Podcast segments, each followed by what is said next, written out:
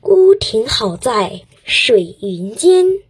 湖心亭，初建者明代孙梦。地理位置：浙江省杭州市。地位：中国四大名亭之一。杭州西湖自古就被人们誉为人间仙境。宋代大文豪苏轼曾经在杭州做官，对西湖进行疏浚，并建起了著名的苏堤。对于西湖，苏轼给出了“欲把西湖比西子，淡妆浓抹总相宜”的评价。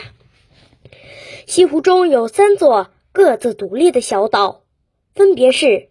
瀛洲、蓬莱和方丈岛被誉为仙境三岛，其中瀛洲岛旁边有著名的三潭印月，蓬莱岛上则坐落着湖心亭，方丈岛上有圆公尊。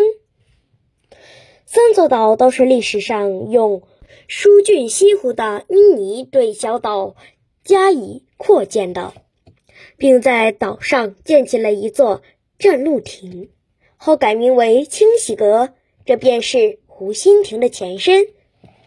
湖心亭位于整座小岛的最中心，隐藏在一片森林中。亭前有一块石牌，上面写着“湖心亭”三个大字。整座亭子为楼式建筑，从外面看分为两层，飞檐翘角，雕梁画栋。亭顶黄色的玻璃瓦在阳光下栩栩生辉，让整座湖心亭显得金碧辉煌、庄严富丽。在这里极目远眺，西湖的湖光山色尽收眼底。这一景观被称为“湖心平调”。